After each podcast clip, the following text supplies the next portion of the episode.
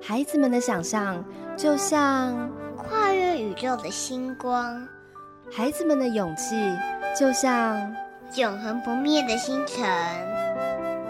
让我们透过十二星座，用音乐编织你的梦想。欢迎收听《星星上的孩子》。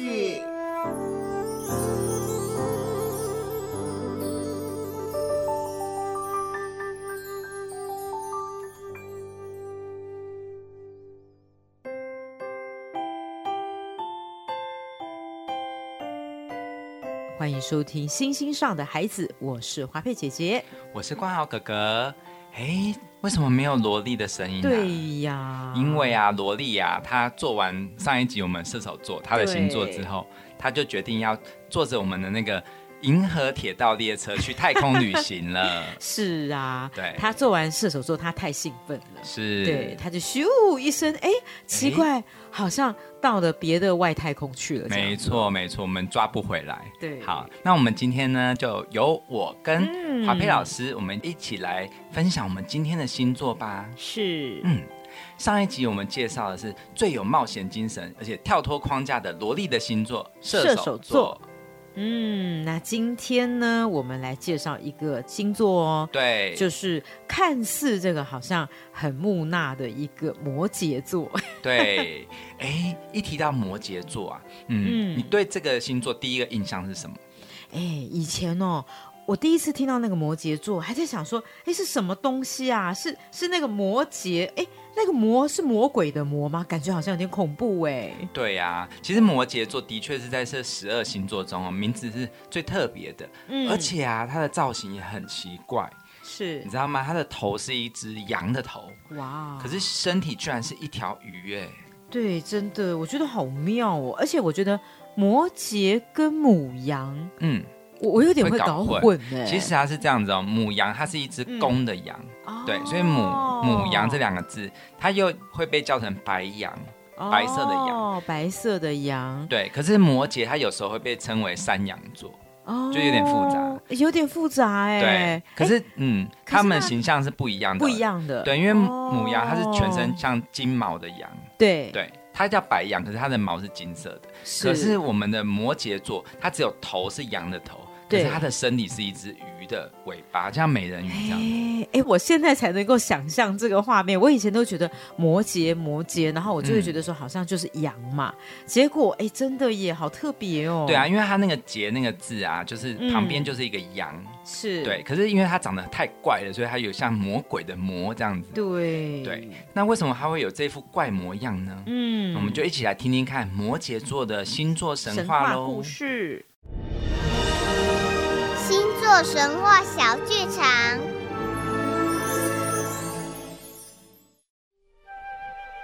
水星的守护神荷米斯是宙斯跟麦雅女神的儿子，他非常擅长沟通，热爱学习和旅行，担任为众神通风报信的重要角色。荷米斯有一个儿子叫做潘恩，我们也叫他牧神。牧是放牧的牧。因为他是掌管牧羊的神，牧神潘恩长相非常奇特，有人类的身体和头，头上却有着山羊的耳朵和角，他的腿也像山羊一样。潘恩跟爸爸荷米斯很不一样的是，他生性比较好色，喜欢躲在树丛里，等待美女经过，再扑上前去求爱。其实潘恩也不是没有优点。在他丑陋的外表之下，内心非常渴望爱情。有一次，又有一位美丽的仙子西里尼经过树林，潘恩被她的美貌深深的吸引了，于是立刻跳出树丛向她求爱。西里尼被吓了一大跳：“哎哎，你干嘛呢？哎，好丑的怪物！美丽的仙子，别走嘛，不要拒绝我嘛！哎呀，走开了，走开了！哎，救命啊，救命啊！”西里尼来到一条河边，因为无处可逃了，就跳到河里请求河神的帮助。河神就把它变成一只河边的芦苇。潘恩因为太喜欢仙子了，左等右等，等不到西里尼回来，就折下一段芦苇，做成一只芦笛。没事的午后，就在河边吹奏，期待仙子能够变回原形，接受他的爱。嗯，其实潘恩啊，也是一个蛮痴情的男子啦。那为什么潘恩会变成半羊半鱼的怪模样呢？小朋友还记得双鱼座的故事吗？那天众神们在尼罗河畔举办宴会，牧神潘恩也吹奏着芦笛，轻快的旋律让大家都觉得心情很愉快。结果，可怕的怪物提丰突然出现，它长着龙的头、人的身体、蛇的尾巴，先追着维纳斯女神和她的儿子爱神丘比特跑。这对母子变成双鱼逃走了，而一旁很认真为大家吹奏芦笛的潘恩，根本就没有发现危险逼近，还在吹着快乐的曲调。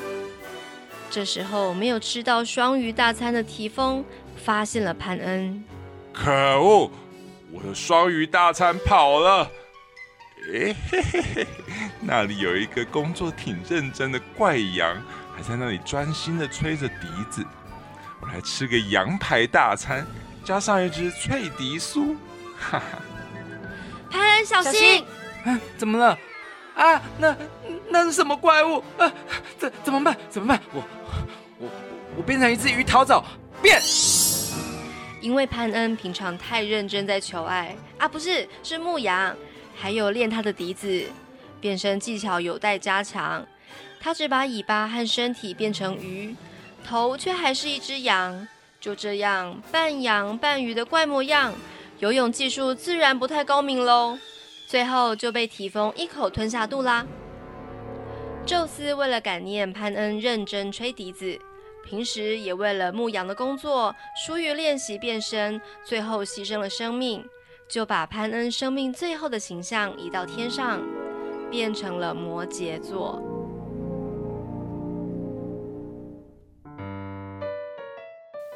哇，听完故事啊，小朋友有觉得，哎，摩羯座的形象好特别哦，真的耶！你看哦，他有很多很多很特别的个性。第一个呢，我觉得他的很正面的个性就是啊，他很认真，也很有耐心，很有毅力哦。对呀，嗯，你看哦，像潘恩啊，在追求女生的时候，无论失败多少次，都不会放弃。哎，就算那个他喜欢的女生一直说好恶心、好丑，但是他还是会追到最后。对，他就非常坚持这样子，非常认真。对呀，因为哦，即使他没追到，他也要摘下芦笛，天天吹。我觉得够痴情了。对，其实呃，小朋友也不要说呃，只要是摩羯座的都一定会追女生追到这样啦，而是说你把那个女生想成是她喜爱的事情，就是譬如说摩羯座他喜欢一件事情，对，他就会很拼命的去做。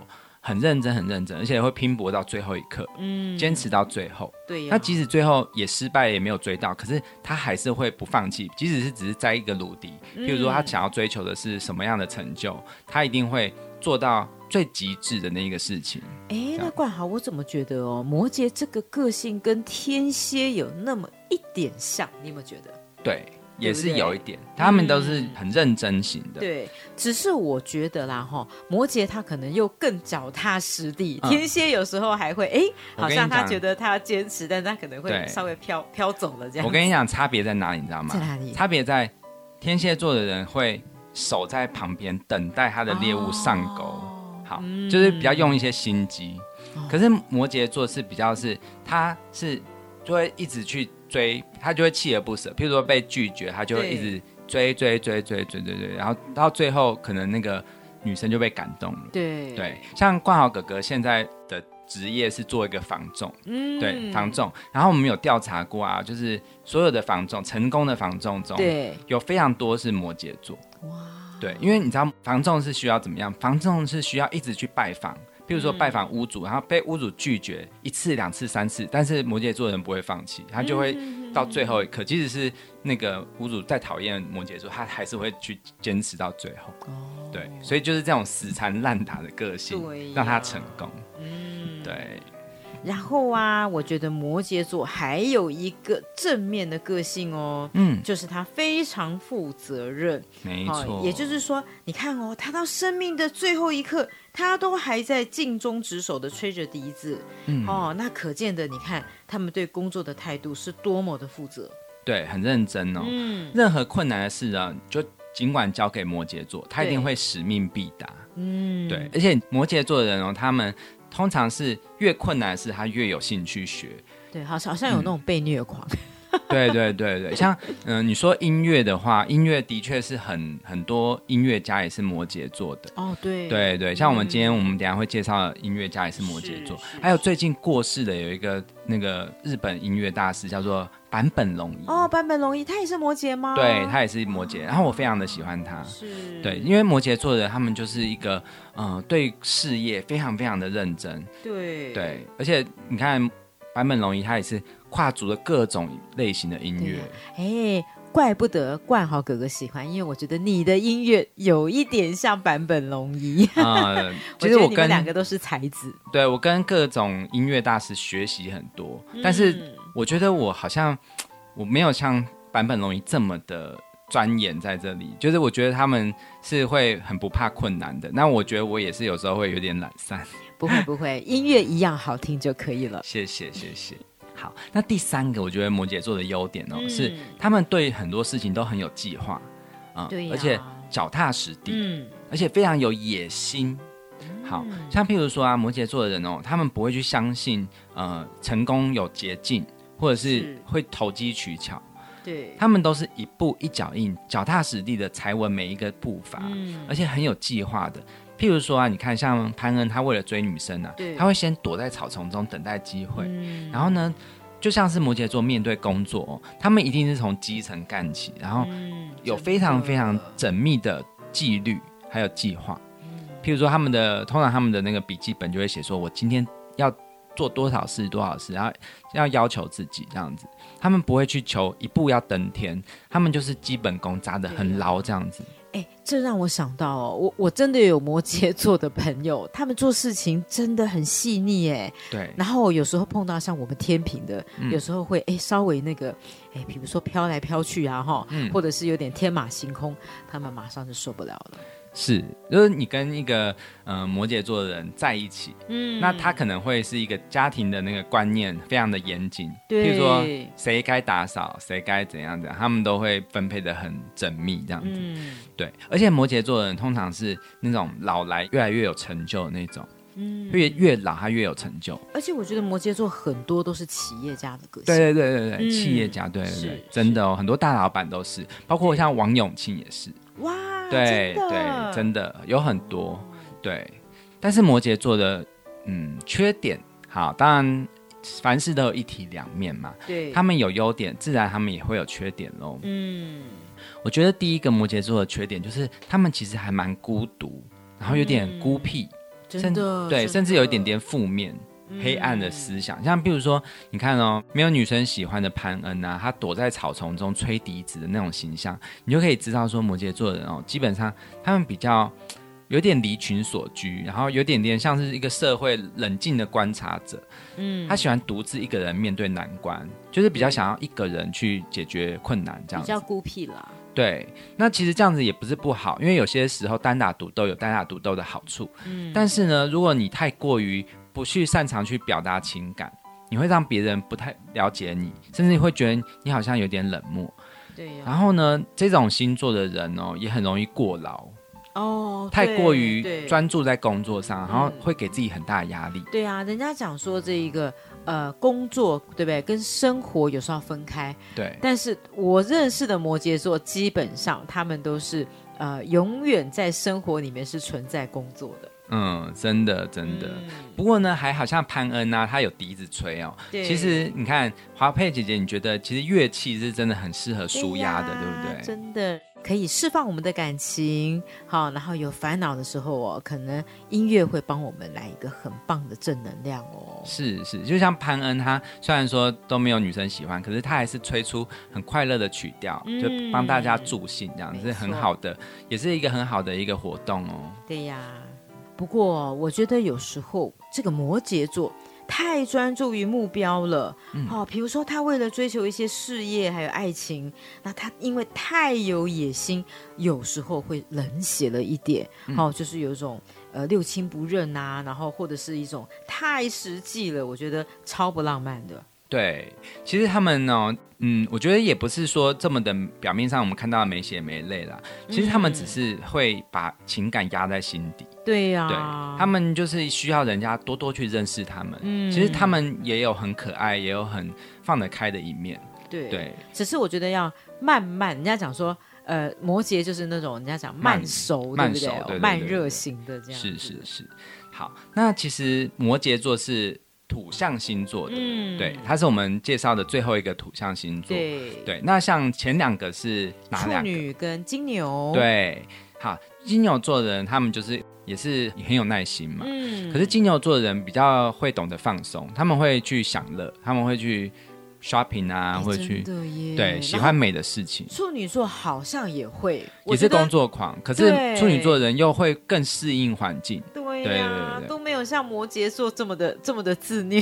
对，摩羯座是最工作狂的。对，然后它很像高山，就是如果我们说嗯土象的话，它很像是造山运动的那个山哦，嗯它的长高速度很慢，就是经年累月的。所以呢，一开始你会，你家里如果有一个摩羯座的小朋友，你可能会觉得，哎，他的成就好像没有马上就很很显露，可是你要有耐心等待他，当他嗯你给他时间，慢慢的去累积，他就是那种会把那个基本功打得很好的那种。嗯那他长期下来呢，其实成果就像是那个圣母峰一样，很惊人。对呀、对。不过我觉得如果有摩羯座的小孩哦，我觉得爸妈应该会比较放心，因为他们好像都蛮自律，比较自律啦，哈对，比较安定一点嗯点。哦，不过还是要小心哦，因为他们就会比较压抑嘛，哦所以呢，就像是对对对对像高山啊，如果呃，你知道那个地层在活动的时候，嗯如果太久没有能量释放，累积久了会有什么大地震？地震对火，山爆发，真的。所以呢，摩羯座的人哦，生起气来是很吓人的。嗯，真的耶。嗯，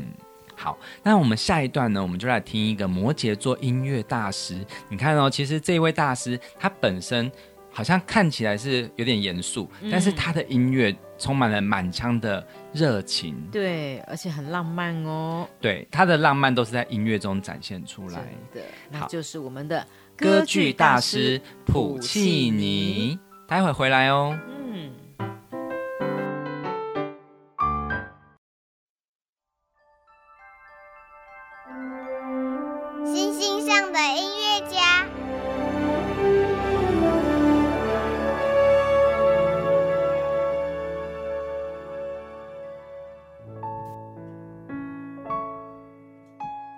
我是冠豪哥哥。我是华佩姐姐。嗨，小朋友们，我们今天要介绍的摩羯座的代表音乐家，嗯，嗯他是一个歌剧音乐大师哦。嗯，嗯，几乎所有喜欢意大利歌剧的人呢、一定都会喜欢普契尼。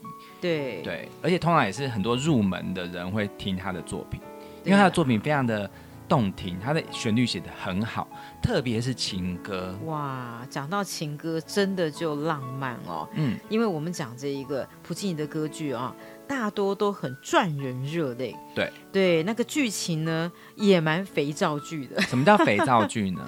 就是那种哦通俗到有一点洒狗血的那种爱情剧。啊，小朋友可能还不知道是怎么样，你就可以问爸爸妈妈说：“对哎，那个，请问一下，八点档都在演什么剧情啊？”对呀、然后对呀爸爸妈妈就会说：“哦，就是那种啊，三个人那爱来爱去啊，或者是哪个人为了爱情，然后就选择去那个伤害自己啊 之类，就是那种有点点拔辣啦。但是呢，其实嗯，在歌剧中啊。”因为通常歌剧的剧情不会很复杂，他们通常都是很简单，就是你爱我，但我不爱你，然后我就选择去干嘛干嘛这样子。因为通常他们都花很多时间在 这样子唱歌，对。但是重点不是在故事，重点是我们可以看歌剧的时候，我们可以看到他的那个舞台啊，还有他的音乐啊，还有他们的演员的那种表情啊什么的。其实我觉得歌剧是非常非常有魅力的一种音乐的形态。对呀、哎，而且冠豪，你知道吗？嗯，这个普契尼啊，他本来要继承祖传三代的家业，嗯，是什么呢？嗯，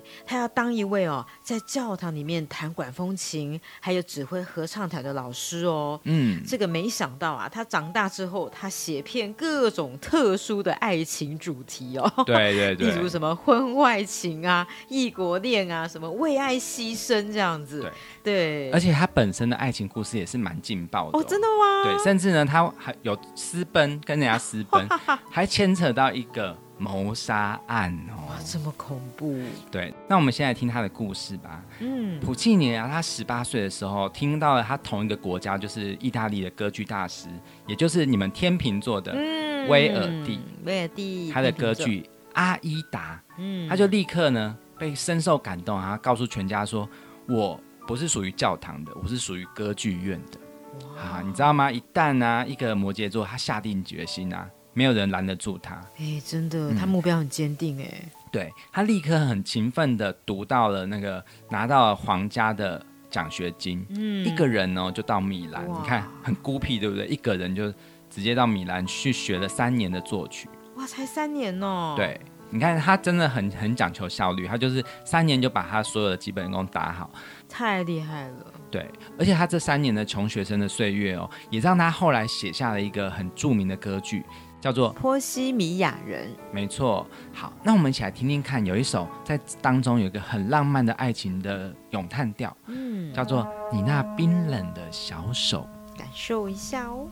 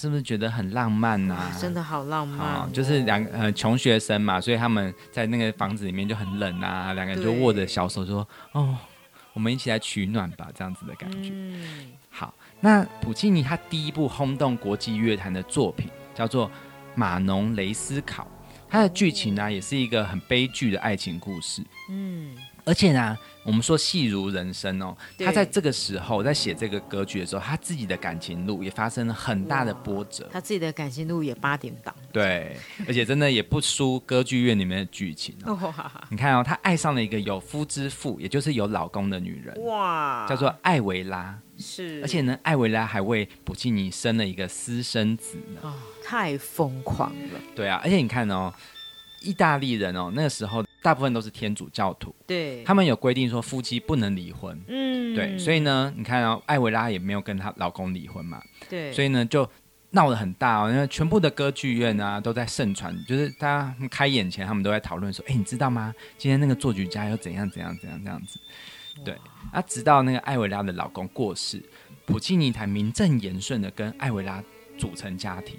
所以你看到、这个，我们可以显示出，其实摩羯座的人是还蛮尊重长幼有序，还有那个一些社会的一些传统，他不会去抢来，他就是默默的，就是然后等到对方死了之后，他才去成家这样子。不过你看，代表摩羯座，你看他为了达到他最终的目的，对不对？嗯，他都没有变心哦，然后就想说，好，我一定要，我一定要等等等等等这样很有耐力。嗯，好你看哦，他有一个格局叫做《强尼史基基》，这个这个歌剧名字很奇怪。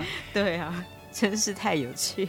对啊，《强尼史基基》里面它有一个很著名的咏叹调，叫做“哦，亲爱的爸爸”。嗯嗯，这个作品里面呢，就是一个女儿在央求她爸爸说：“啊，拜托你让我跟我所爱的男子结婚吧。”这样子的故事，一起来听听看。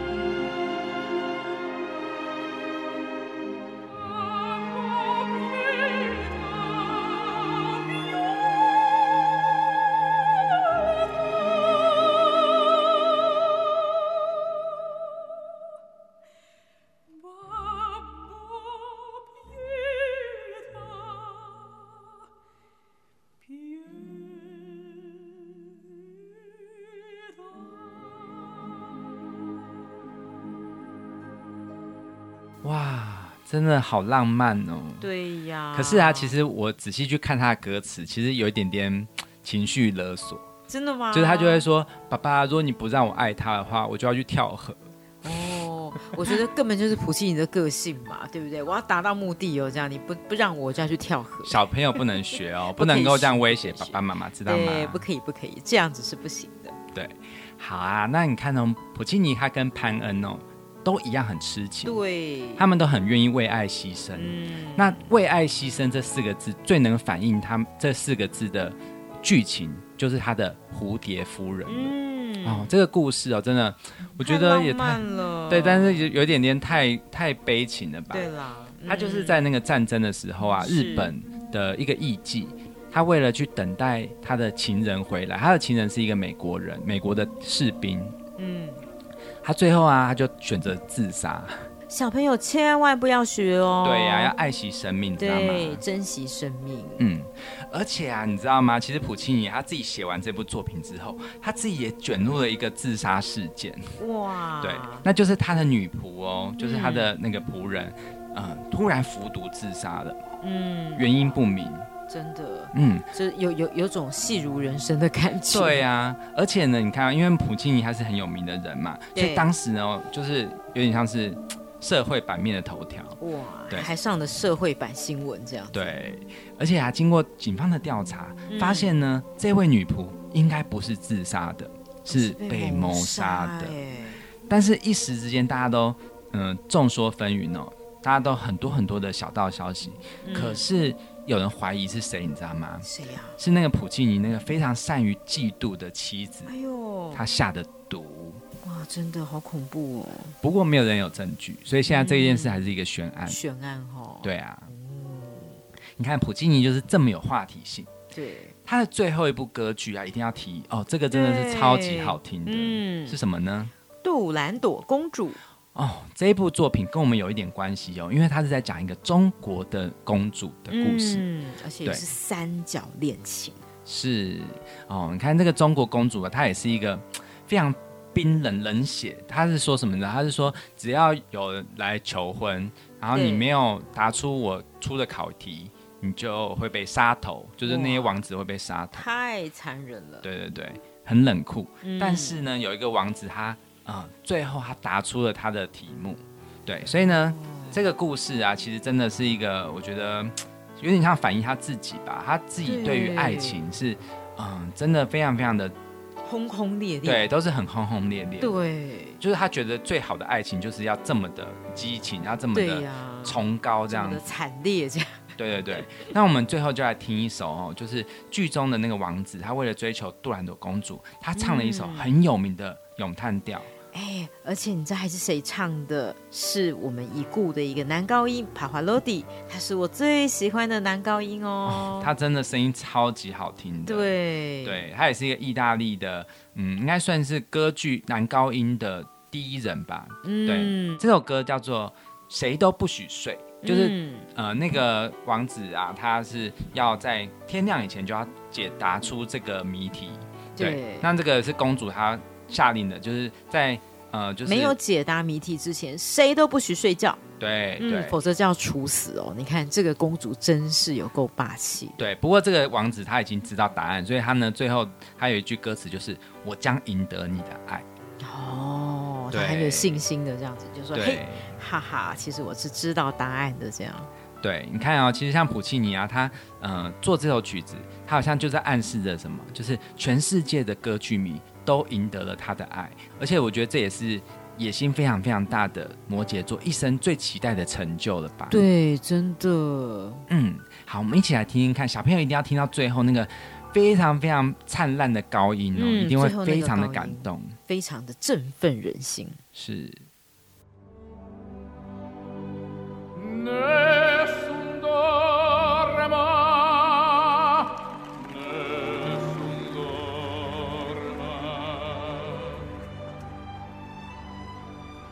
pure o principessa nella tua fredda stanza. Guardi le stelle che tre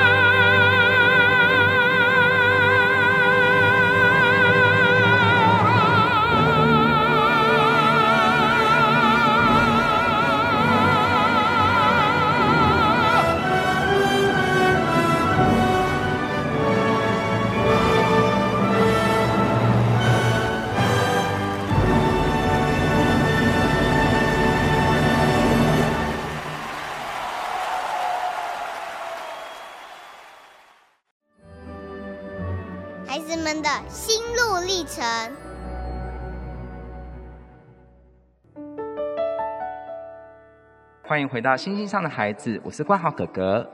今天孩子们的心路历程是由冠豪哥哥自己一个人来访问一个住在台北的小朋友。这位呢是我们的摩羯座的代表哦，他的绰号叫做小小鱼。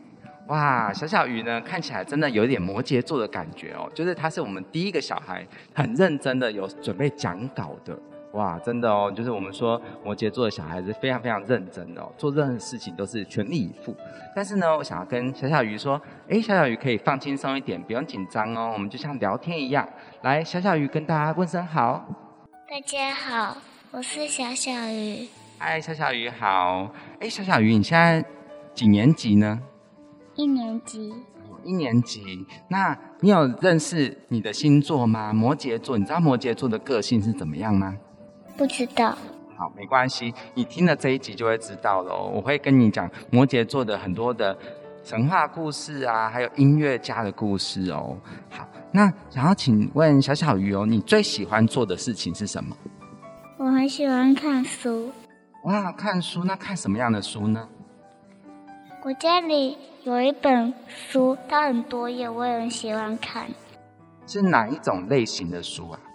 就是我记得是我妈妈带回来的书。哦，它是童话故事吗？它的字没有注音，我觉得应该是适合大人看的。那妈妈有没有跟你讲故事？我平常都自己看它。哦，是不是有图片？有图片的话，你也可以自己看，对不对？那些字就算没有注音可以看，我也是都看得懂。有时候我只会看图。哦，哎，现在小小鱼你是国小一年级对不对？所以已经开始有认一些字了，对不对？现在我们教的字有很多。嗯，我觉得看书哦真的很重要，很推荐小朋友要常常看书。不管你现在看得懂或看不懂，你在书中你可以学到很多很有帮助的东西。我们说啊，书中自有黄金屋，我们在书中可以学到很多很多比黄金还要珍贵的知识哦。好，那这样子的小小鱼。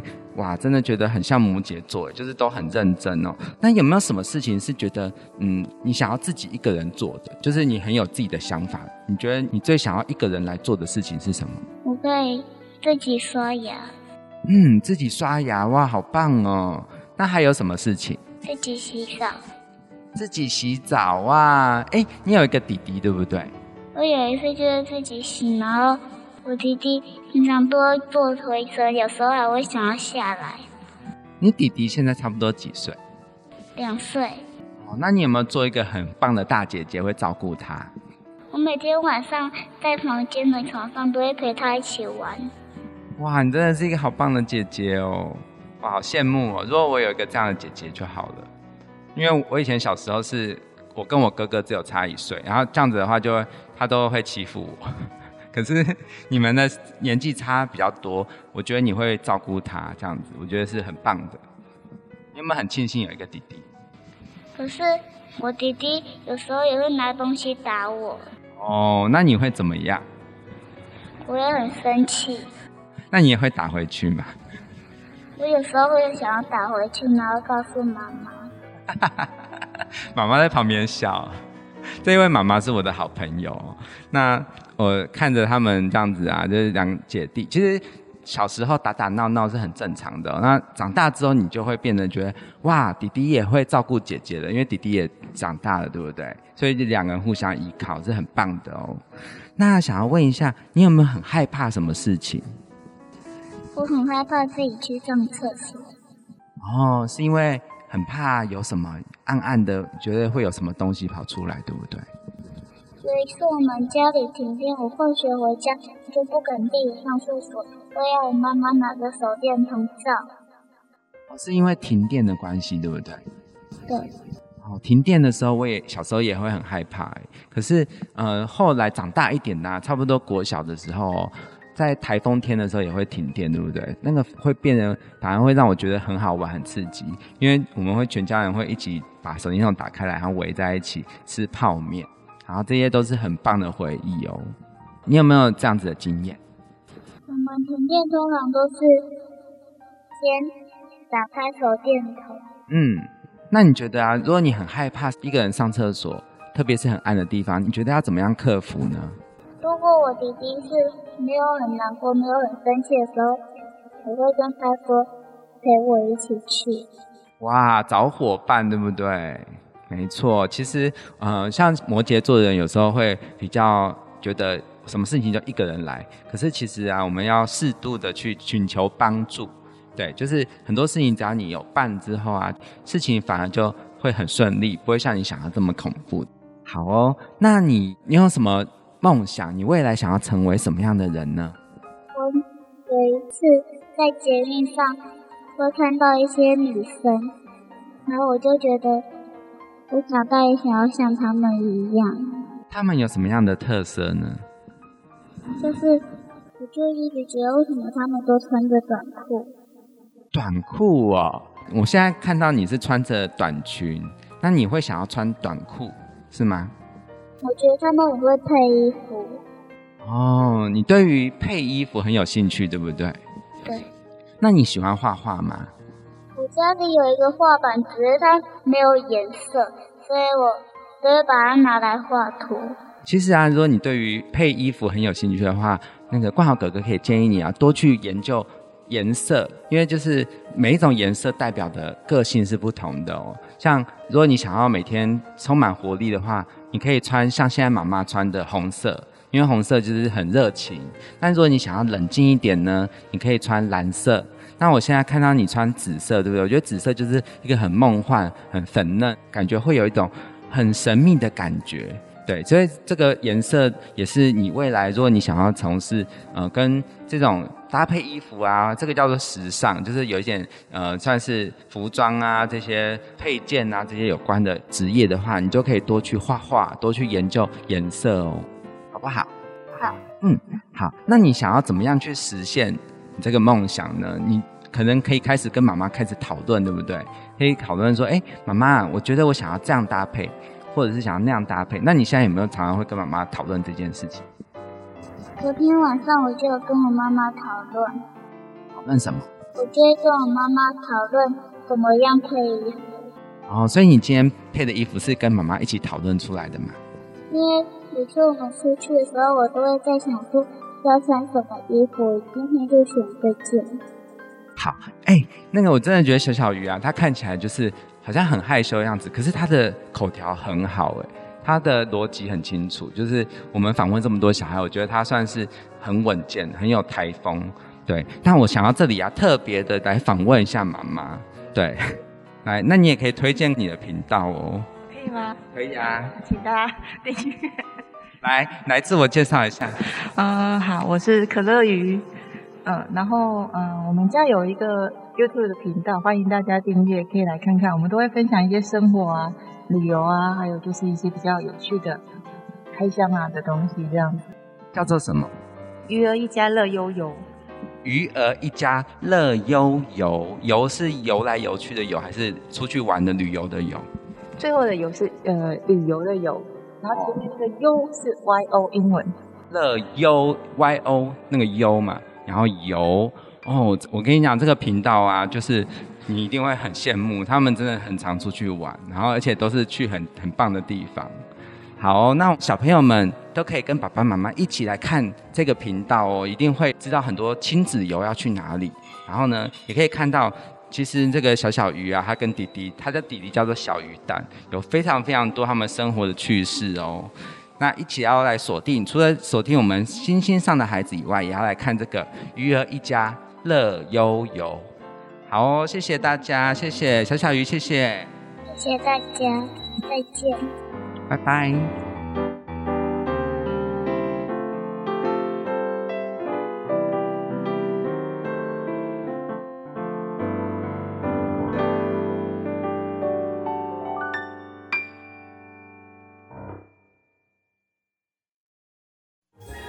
星空上的乐章。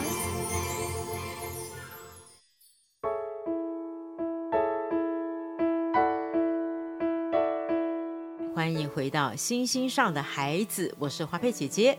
我是冠浩哥哥。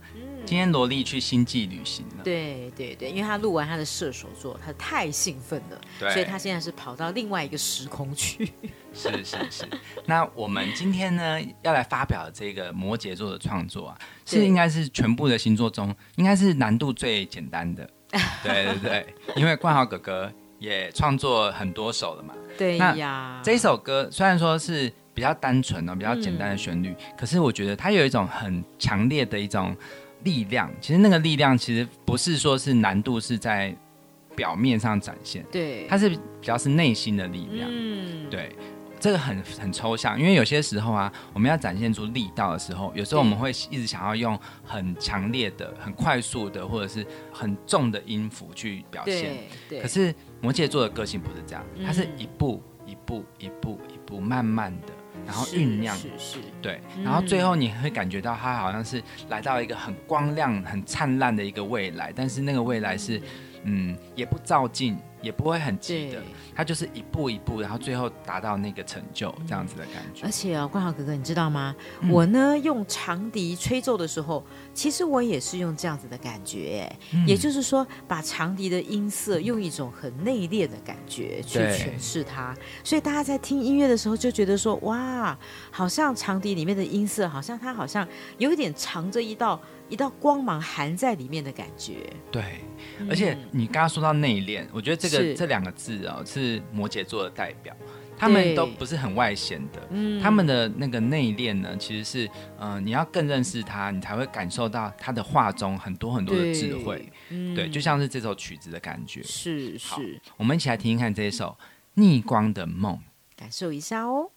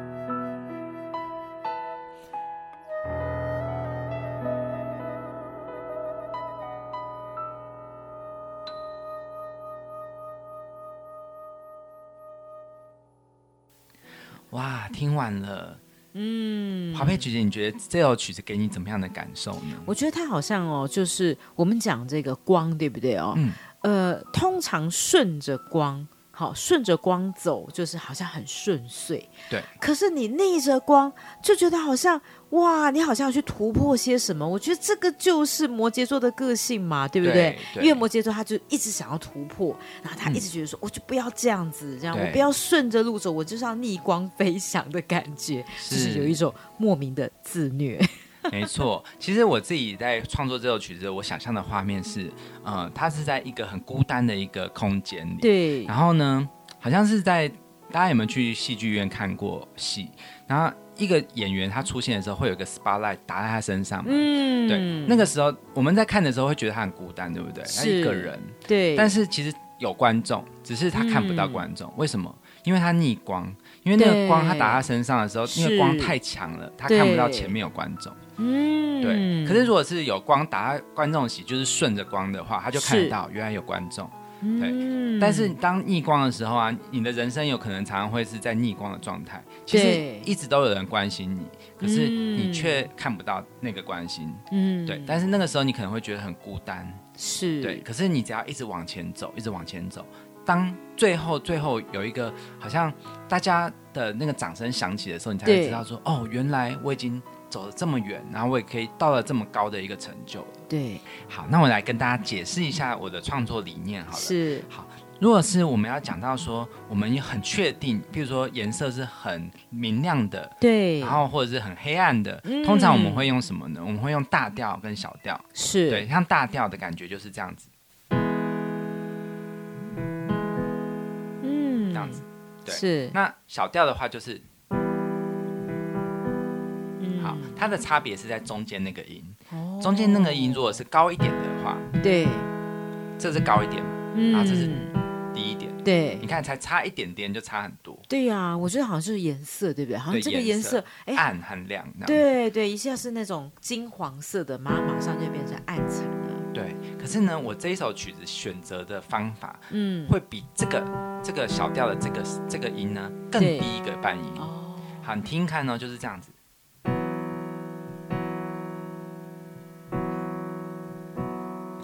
你会觉得它不是光亮，也不是黑暗，它是有点朦胧。嗯，对，因为它不确定，就是是当我们中间那个音它是是这样子的状态，这个状态的时候，你就会觉得它有一种好像在光的模糊中去幻影中去走，好像在摸索着的感觉。嗯，对，像譬如说那个，如果大家有听过《天黑黑》这首曲子，就是孙燕姿的《天黑黑嗯，》。我很喜欢这首歌。，对，孙燕姿她她的那首曲子中，她一开始的时候也是这样子，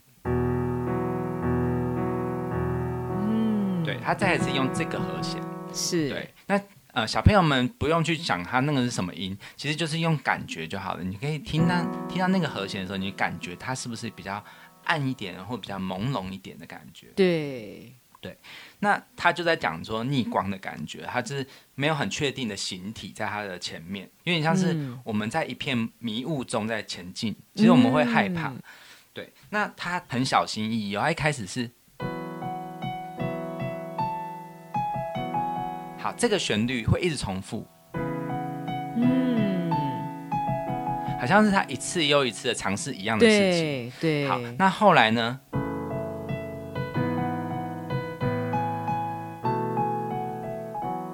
好，这一这一次的感觉，你会觉得很像怎么样？一步一步，嗯，好，再往上一点，再往上一点，对，好。但是这一次有没有结果？其实没有，因为他们其实不照进，他们是一步一步来的。他后来又再一次，但是呢，他的副歌的时候，你会觉得，哎，又高一点。你看哦，最高的音再往下走，你会觉得它是怎么样？它是可能到了高点，可是又退缩回来了。嗯，好，再一次。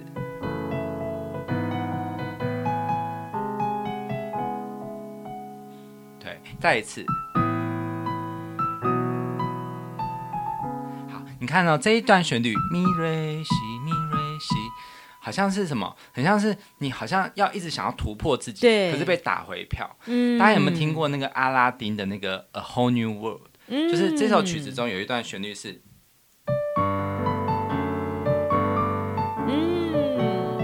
好这一段感觉也很像是叫做到最高音嘛，再回来，再回来，好再。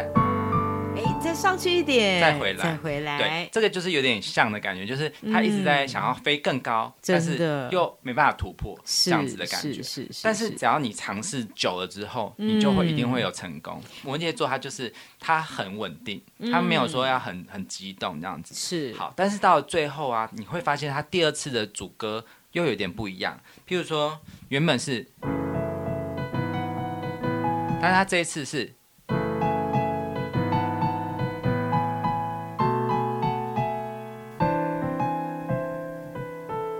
好，他是在上面再叠加一个音。嗯，好，你会觉得好像嗯他对于成功这件事情，好像又有新的解读的感觉，好像又更加的笃定了。是对，然后后来呢，又一次，好，这次就是会觉得他整个音域扩得更大了，是，对，好像更接近成功了。然后嗯最后最后呢，他有一个地方是，好，这一段是有点和弦改变。好，这一段哦。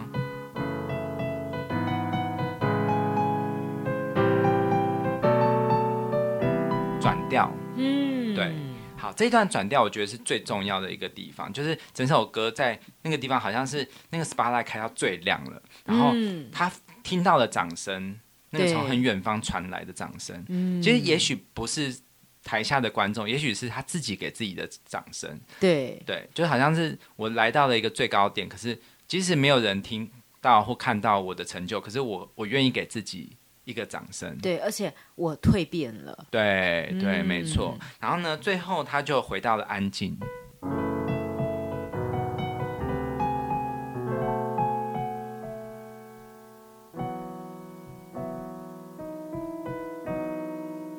然后最后有一个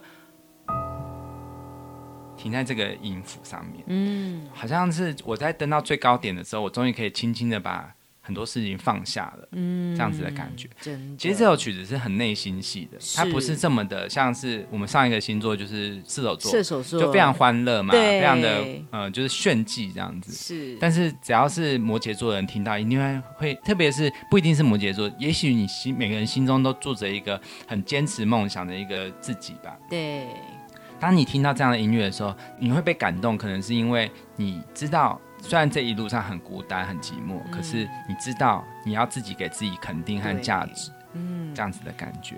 然后呢，与自己做一个最棒的共鸣，没错，小朋友们，我们十二个星座都介绍完喽，大家最喜欢哪个星座呢？嗯，如果喜欢我们的节目的话呢，我们的节目除了在正声广播电台播出以外呢，错过了也没关系哦。我们在 Spotify、KKBox 还有 s o n On 这三个平台都可以重复的点听我们之前的所有的节目哦。没错。不过呢，也要跟大家说，虽然十二个星座都有它独特的个性，但是呢，我们也不用对号入座，因为我们要取每一个星座的优点，好跟他学习，然后改正自己的缺点。我相信呢，这个才是星座对我们来说最大的意义哦。没错，下一集呢，我们还有最后一集，最后一集很简单，我们就是重新来回味一次冠豪哥哥为十二个星座创作的曲子。没错，对，下礼拜见喽，嗯，拜拜，拜拜。